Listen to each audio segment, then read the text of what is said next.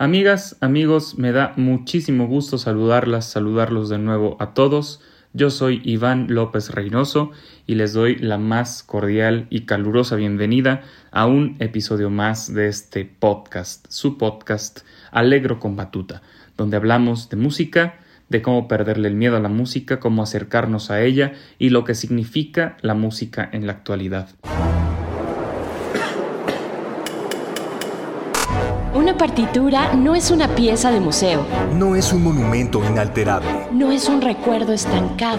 Una partitura se toca. Se platica. Se arruga. Se escucha. Alegro con Batuta. Un podcast de perspectivas y análisis sobre el panorama musical y artístico. Con Iván López Reynoso. Cultura UNAM.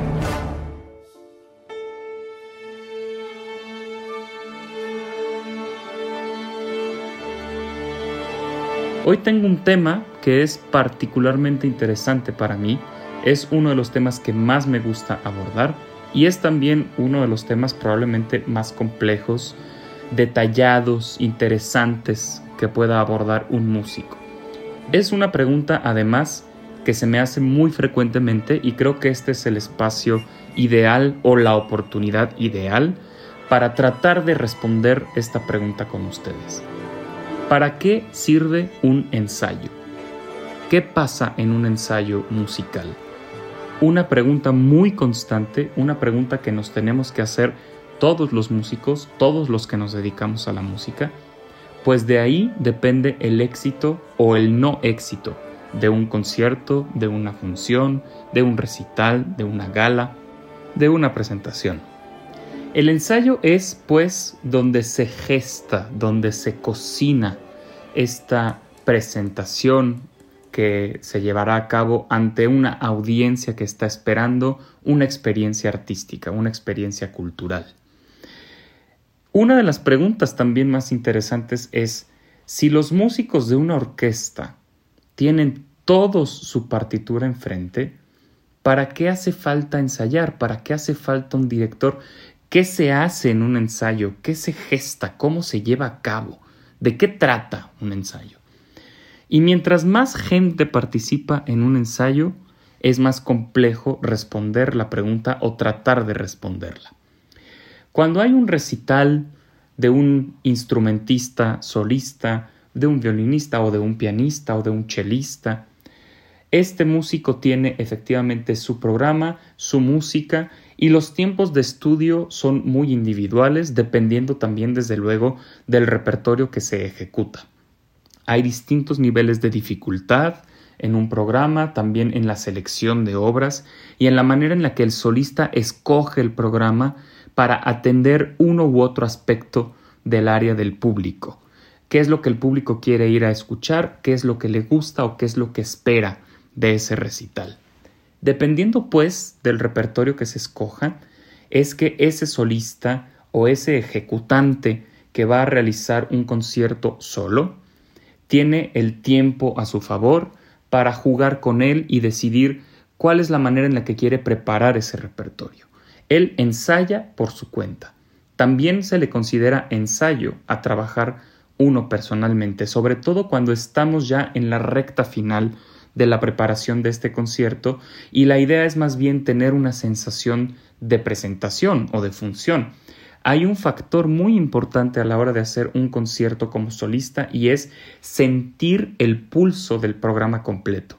No es lo mismo practicar en casa o practicar un fragmento o practicar una de las obras que tocar todo el programa en su totalidad y sentirlo corporal y anímicamente y ver cómo ese programa repercute en nuestro cansancio o en nuestra resistencia o nuestra concentración.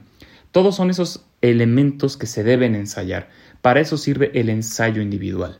Pero desde luego a la hora de haber un compañero, hablaré ahora de un dueto, violín y piano, o violín y cello, o cello y piano, o flauta y piano, o flauta y clarinete, y un sinfín de etcéteras. Uno de esos etcéteras puede ser desde luego un recital con voz y piano, cantante y piano, una gala o un recital.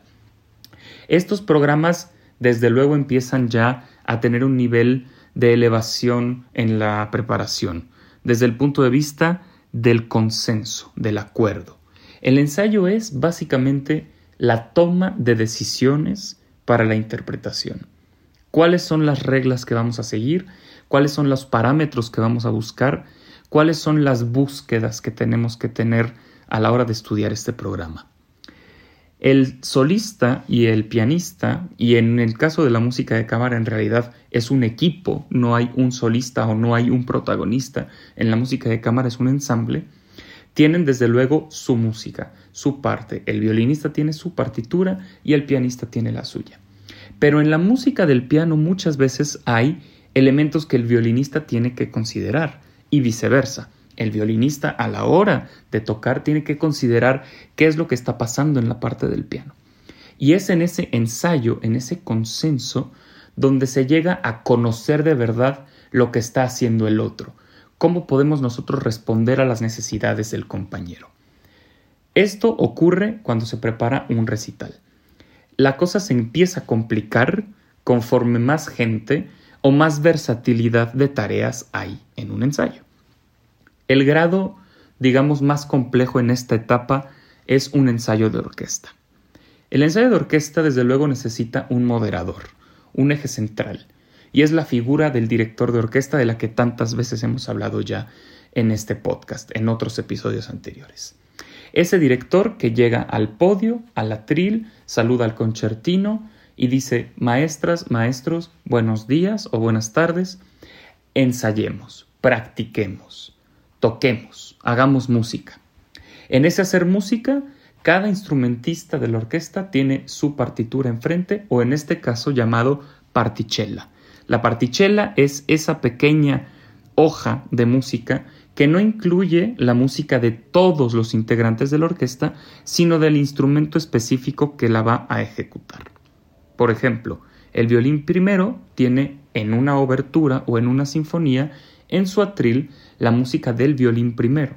Sin embargo, el violín primero no tiene en ese atril la música del clarinete, o la música del fagot, o la música del cello, o la música del timbal. El director de orquesta sí tiene toda esa información en su atril, en su partitura, conocida también como full score o score completo. Es la partitura entera. Todo el engranaje en las páginas de una partitura que se tiene que deshebrar y encontrarle sentido en un ensayo. Es por ello que el ensayo es tan importante, amigas, amigos, porque el violinista, pues, puede preparar su música perfectamente en casa o en la sala de conciertos antes del inicio del ensayo de orquesta, o con alumnos, o con colegas, o con miembros de su sección. Hay muchas maneras de preparar una música individualmente al ser atrilista o músico de orquesta. Sin embargo, ese músico desconoce por la calidad de la partitura que tiene o por la cantidad de música que tiene en su atril, qué es lo que puede estar haciendo el resto de la orquesta. Y es por ello que el director debe llegar a un acuerdo, conciliar todas las partes, encontrar balances, encontrar colores, encontrar texturas, encontrar significados obligar a los chelos a que escuchen la música del clarinete, obligar a los violines que escuchen la música del trombón. Esa es la magia del trabajo en equipo. Y por ende el ensayo se puede convertir en una tarea realmente muy compleja. Llegar a esa toma de decisiones que muchas veces ni siquiera están en la partitura. Voy a poner un ejemplo. Los instrumentos, desde la época de Beethoven hasta la actualidad, han evolucionado muchísimo. No es igual un trombón del 2022 a lo que era un trombón de 1813. Ni es lo mismo un contrabajo de 2020 o de 2018 o de 1990 a lo que era un contrabajo de 1780 o de 1790. Los materiales con los que se han construido estos instrumentos han cambiado a lo largo de los años. Los instrumentos de cuerda, por ejemplo, utilizaban muchas veces tripas de gato. Ahora se utilizan cuerdas de aluminio. Esos cambios resultan también, desde luego, en una adecuación que los intérpretes tenemos que hacer desde el punto de vista del sonido que queremos reflejar en una partitura. Es obligación del intérprete acercarse lo más posible a las voluntades creativas del compositor en la época en la que se escribió esa obra. Pero desde luego también es una realidad que tenemos que lograrlo con los instrumentos de hoy. Por ende, el director de orquesta, cuando se interpreta una partitura que fue escrita hace más de 200 años, tiene que considerar que los instrumentos eran muy distintos, que los compositores escuchaban en ese momento de una manera muy distinta a lo que escuchamos ahora el resultado sonoro. Por ende, se tienen que tomar una serie de decisiones de balance. ¿Qué tan sonoro o menos sonoro tiene que tocar un instrumento para que esto sea acorde y correspondiente al resto de la orquesta?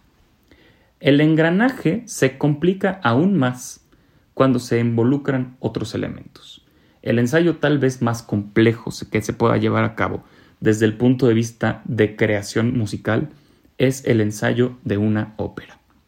Ese momento en el que la orquesta se encuentra con los cantantes, con el coro, con los actores, con la escenografía, con la iluminación, con el vestuario, y estos factores tienen que verse realmente amalgamados gracias al trabajo del director concertador. El ensayo de una ópera es realmente complejo pues intervienen muchísimos elementos. Hay, por ende, muchas cosas a considerar y muchas cosas que atender. La orquesta está en un foso, los cantantes están en el escenario.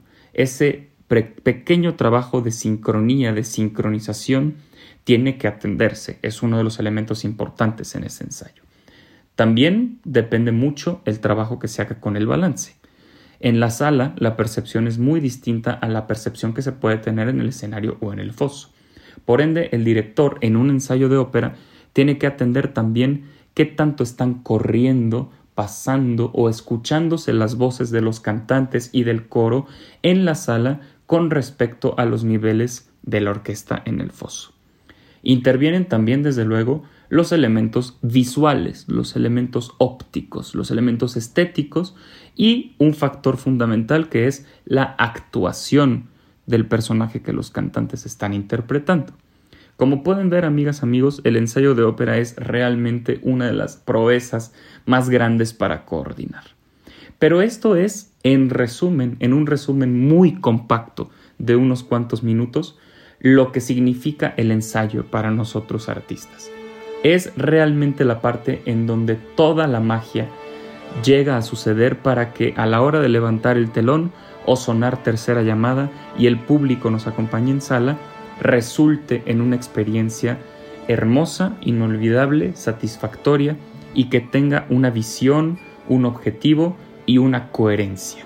El ensayo es pues la base del resto de la construcción. El ensayo es realmente fundamental pues el concierto es básicamente la cereza del pastel. Es desde luego el resultado más importante. El concierto es al final para ustedes, para el público. Ese es nuestro objetivo transmitir emociones, comunicarnos y vivir juntos una experiencia emocional y emocionante. Amigas, amigos, espero que hayan disfrutado este episodio del podcast Alegro con Batuta. Yo soy Iván López Reynoso y nos sintonizamos en una próxima emisión. Hasta pronto.